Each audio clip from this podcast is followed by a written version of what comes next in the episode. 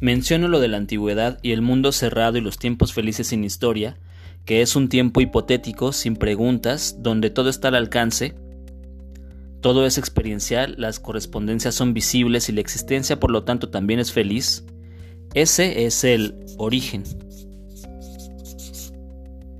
Es a lo que aspiran los románticos, esa etapa primitiva, quizás por ende un poco más diré pura, no sagrada sino pura, sin todos los velos, sin todas las ornamentaciones y sin todos los problemas que implica ya la civilización de Occidente.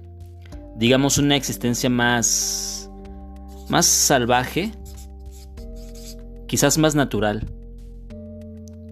Ese mundo antiguo, no obstante, también ha producido su propia forma literaria, la epopeya.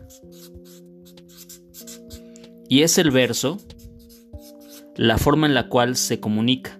Se comunica el mito. Este es un mundo de mitos, el mundo antiguo. Y la epopeya engendra a su propio héroe, que es una especie de héroe colectivo. El ejemplo más, o uno de los ejemplos podría ser Aquiles, podría ser Odiseo o Ulises, son algunos de los grandes héroes de las narrativas de la antigüedad o de lo que aquí llama Lukács la epopeya, que la epopeya remite a la gesta, a la lucha. Entonces ese héroe colectivo eh, es el que inspira a toda una comunidad armónica en pos de esa gesta y esa lucha que serán significativos para un determinado pueblo. Digo, no entraremos en detalles sobre las grandes narrativas ni las grandes epopeyas, pero dejaré aquí el esquema. Ahora bien, lo que pasa con la modernidad es que al aparecer la, la filosofía, esa gran grieta o escisión entre yo y el mundo, todo este mundo antiguo lo cancela. El mundo ya no corresponde ya no es armónico sino caótico, ya no va de acuerdo con la experiencia sino con la investigación, el saber, pues, y, en el, y el sentido de la vida ha desaparecido. No, no hay sentido. O al menos eh, es una pregunta inacabada. ¿Habrá algunas etapas posteriores o que devienen de esta forma literaria, pero que son posteriores antes de la aparición de la filosofía, y en donde Lukács cuenta el drama la tragedia, pero en estas dirá que la pregunta aún no eh, adquiere rango de problema. Ya hay preguntas y dudas, ¿no? Pero, pero no son problemas. Solo cuando ocurre la filosofía y se genera esa separación entre el mundo antiguo y el moderno, aparece el género que va a corresponder, o el género por excelencia del mundo nuevo, o de la civilización nueva que es la moderna, que será la, novela. Es decir, el género por excelencia de la modernidad. Y así como existía un héroe en la epopeya que lucha por valores comunales, en la novela se concibirá un héroe solitario, al que llamará héroe problemático. Problemático justo porque se hace problema con la realidad. La realidad ya no es esto que está al alcance. La realidad misma se ha vuelto problema. Y esa gesta y esa lucha ya no se da en el campo amplio de lo social o de la comunidad, sino más bien en lo social solitario. La lucha es una lucha que se libra en el campo interior, entonces es una lucha interna.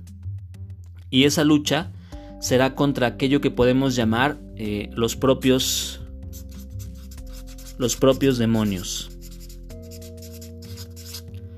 Este es el trayecto o el condimento de la novela. Ahora bien, Siguiendo a Lukács, es muy sencillo advertir la novela simplemente como un género, pero yendo un poco más allá, podemos incluso tachar esa idea del género para así pensar en la forma del pensamiento moderno hecho narrativa y, arte. Y entonces, esta lucha interna también tiene un campo. Si bien dijimos que el centro de la modernidad es la, la razón y la aspiración a la totalidad, en la novela tendrá una doble forma. Una totalidad extensiva y una totalidad intensiva. Dirá Lukács que la totalidad intensiva es el mundo circundante, la totalidad intensiva es la realidad del, individuo problemático. Ese mundo, mundo circundante se expresa en la biografía, en el tiempo, en el contexto, y el individuo problemático se lleva a cabo más bien en él se lleva a cabo esa lucha contra los propios demonios. Está ese eh, mirar el abismo que Lugax llama eh, la marcha hacia sí, es decir, hacia sí mismo, del individuo problemático. Ahora bien, un pequeño paréntesis sobre la totalidad. Y habrá una gran relación entre lo que realiza ahora y aquella idea que expresamos sobre la analogía. La totalidad entendida no como palabra, que sería el meter todo o todas las cosas, pero entendida como categoría filosófica, quiere decir las relaciones, o para seguir con este lenguaje, las correspondencias. Es decir, las correspondencias que crea una razón. Podemos graficar eh, también con un círculo y dentro de este diferentes puntos de ese universo que así sueltos son todas las cosas de ese universo. Pero la unión de los puntos y que hace que ese universo esté conectado es lo que forma la totalidad. Es decir, la totalidad son las relaciones. Otra forma de decirlo sería la lógica que este universo entraña y a esa totalidad se refiere sobre todo con la totalidad extensiva, es decir, es una historia fundamentalmente que se constriña la biografía de un personaje en un tiempo concreto y con un contexto particular, y esa es la que se extiende, puede incluso dar cabida a otros personajes, otras anécdotas, etc. Pero la totalidad intensiva es la del fuero interno del personaje, la del individuo problemático, la lucha que tiene en contra de sí ya no contra el mundo, no porque el mundo, no porque no se luche contra el mundo, sino porque el mundo se ha vuelto inabarcable, se ha vuelto incognoscible. Digamos que la realidad misma es este abismo, el abismo, y esa lucha se convierte en la realidad que el individuo puede apreciar o advertir, por más que en el fondo sea eh, otra manera de entender lo real. La totalidad finalmente es una, una red, he dibujado así eh, este, la, totalidad intensiva, como, como una especie de, o sea, un círculo del cual sale unas líneas hacia abajo formando una especie de cono invertido, como un torbellino. ¿Por qué es un descenso? Porque la totalidad intensiva es un espacio donde están la sangre, los fluidos, lo orgánico, la, mugre, la enfermedad, las obsesiones, la perversión. Es un cavar infinito solo puedes hundirte. E, es decir, lleva, lleva al hundimiento y ese hundimiento es una forma de la búsqueda del sentido, cavar más hondo. Si bien en la antigüedad la luz estaba en el mirar las estrellas, o el sentido estaba en ese mirar las estrellas, acá, en la modernidad, eh, el sentido es un hundimiento. El sentido es un entierrarse, es un hundirse. Eso, interpretando la teoría lucaxiana sobre la novela, que en el fondo es decir sobre la modernidad. Ahora bien, vuelvo a Analogía e Ironía de Octavio Paz. Leeré un poco. Dice Octavio Paz. La analogía concibe al mundo como ritmo, todo se corresponde porque todo ritma y rima. La analogía no solo es una sintaxis cósmica, también es una prosodia. Si el universo es un texto o un tejido de signos, la rotación de esos signos está regida por el ritmo. El mundo es un poema. A su vez, el poema es un mundo de ritmos y símbolos. Correspondencia y analogía no son sino nombres del ritmo universal. Y dirá más adelante, si queremos comprender la unidad de la poesía europea sin atentar, sin atentar contra su pluralidad, debemos concebirla como un sistema analógico. Cada obra es una realidad única y simultáneamente es una traducción de las otras. Una traducción, una metáfora. La analogía vuelve habitable al mundo. A la contingencia natural y al accidente opone la regularidad.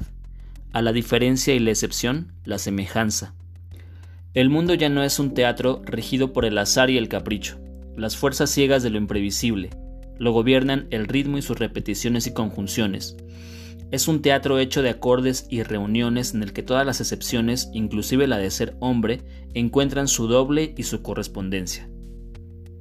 Es decir, lo que es de suyo en la analogía está en esas oposiciones que aquí pone magistralmente Paz. Eh, es decir, el ritmo es regular, es semejante, es repetición, es correspondiente. Y es doble. Y estas categorías las opone a otras que pertenecen al mundo moderno. Digamos que contra lo regular, por oposición, está la contingencia, contra la repetición está el azar, contra la semejanza, la diferencia, contra la correspondencia, la excepción. Y contra la idea del doble, lo único, el uno. Eso es lo que es la analogía. El intentar sacar al mundo del caos, de la contingencia y de las excepciones. Intentar volver a esta armonía de los antiguos, o de esa visión que Lukács lee en los antiguos, en las civilizaciones cerradas. La analogía es un poco volver a ese origen. No lo dice así Paz, pero ya lo hemos dicho ese mundo en el que las cosas correspondían, se repetían, tenían un ritmo, es el mundo del mito. Quieren volver al mito o aspiran al mito. No aspiran a la unicidad ni a la excepción, ni al ser diferente, sino, sino a volver al origen, a la voz primitiva o primordial, quizás a la, a la naturaleza, a aquello donde las cosas se repiten. Ese mundo donde tiene una gran centralidad la ritualidad. Esto, el mito, el rito, lo regular, lo semejante, es parte de la ritualidad a la que aspira la analogía.